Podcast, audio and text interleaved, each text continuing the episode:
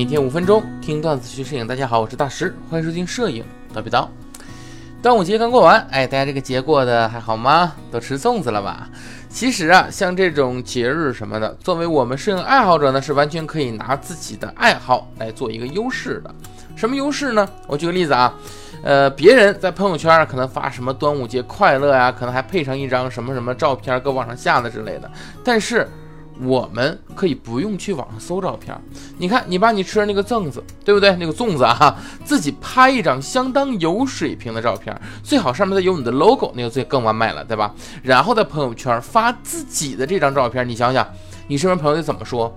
说哎呦啊，这谁谁谁是吧？不愧是是爱好摄影的，这拍的就是好，对不对？怎么样？是不是这么一想都长脸是吧？那具体可能是同学说我我我我不会拍啊，我也不知道这种静物啊或者类似于产品的拍摄该怎么拍呢？那么今天我们就把这种拍粽子的啊这种属于静物或产品拍摄这些内容给大家讲一讲，就在咱们这一期大味道里面给大家聊一聊啊。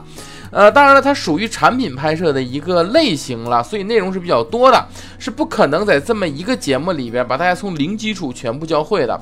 但是呢，我可以跟大家聊一聊拍这种产品或者说静物摄影的一些要点，这样呢，有些基础的同学呢是应该是可以就可以动手试试了。那么首先你要先想好自己的这种静物或者产品拍出来是想要达到一个什么效果。这是你第一点要明确的一点，就是你拍出来的整个图片想要什么效果。我举个例子啊，你想要拍摄美食的摄影，那你要能唤起观者的食欲，对吧？那你说你想要拍哎粽子很好看的一个外观包装，对吧？那你要拍摄就要能体现一个包装的高级感。你这张照片究竟把什么作为第一想表达的点？这个点在拍摄之前你是一定要想清楚的，这个是核心理论。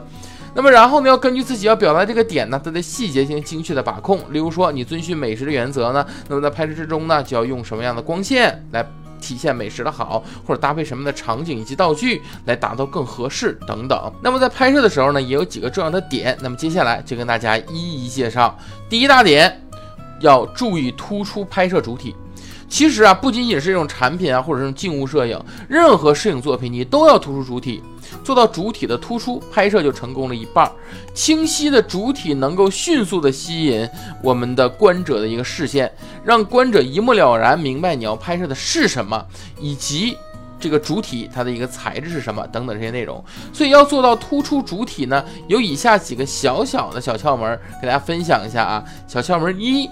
画面要简洁，拍摄时呢要善用减法。小窍门二，制造对比与冲突，引发思考。这里呢可以是冷暖对比、大小对比、虚实对比等等。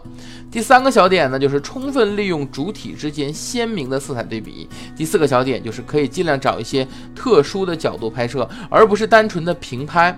你这样找角度拍出来的呢会更凸显主体。第二大点就是一定要慎用道具，要合适搭配。我举个例子啊，你像对于这种产品或者静物的拍摄而言呢，你除了退底照，也就是我们所说的抠图照以外，基本都需要拍摄带有背景以及道具的场景图。因此呢，选择合适的道具和场景，要根据主体搭配合适的颜色，那就是很重要的环节了。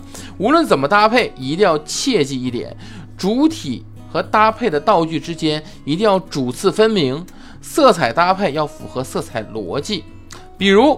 在颜色的选择上，可以尝试与主体颜色的邻近色、对比色。互补色，哎，这几个方向的色彩系列进行搭配。在挑选道具时呢，更多的要考虑主体自身的属性。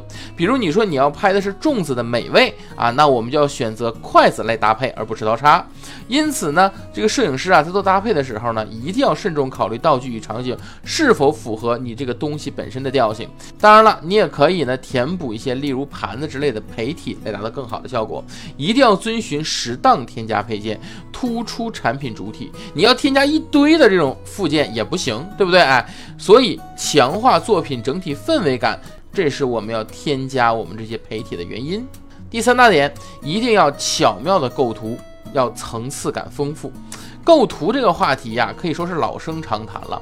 无论是人像摄影啊，还是这种产品或者静物摄影啊，都无法回避构图啊。很多人不理解啊，你说我拍产品或者拍静物，这不就是放到正中间啊，居中构图，啪嚓一张，哪里还需要构图？那其实不是这样的啊。你要这么拍的话，照片就显得死板了。好的构图会让一张。产品图，或者会让一张静物图在视觉效果上更具有冲击力和想象力。常用的构图方法有留白构图、居中构图、三分法构图、对角线构图、重复构图、三角形构图等。大家可以在拍摄中呢发散思维，多进行尝试。第四大点要精准用光，突出特性。很多人可能会问说，拍摄静物呢，是否一定要用闪光灯打光呢？啊，为什么不能用自然光来进行拍摄呢？因为光线在我们这个静物摄影或者产品摄影中啊，绝对不仅仅是为了营造比较酷炫的光影，更不是用来照明的，对吧？更多是用其还原主体本身的质感，描绘其结构，塑造画面氛围等等这些原因所构成的。所以光源是一定要稳定的，无论是亮度、光质、色温都非常重要。所以静物的拍拍摄也一定使用光指、色温、亮度更加可控的闪光灯，会达到更好的。效果。以上呢，就是大家在拍摄这种静物时候的一些基本拍摄要点或者一些小提示。希望这些呢能对你的拍摄有所启发。如果你不懂临近色，哎，甚至是连闪光灯的基本应用都不会，那么听起来可能会显得有点难。但是如果你有一些这方面的基础知识，我相信今天分享的这些拍摄点呢，能够帮助到你的。好了，那么今天我们这期内容呢就到这里了，欢迎大家点赞、评论、收藏，你的支持是我们继续下去最大的动力。那么我们下期见。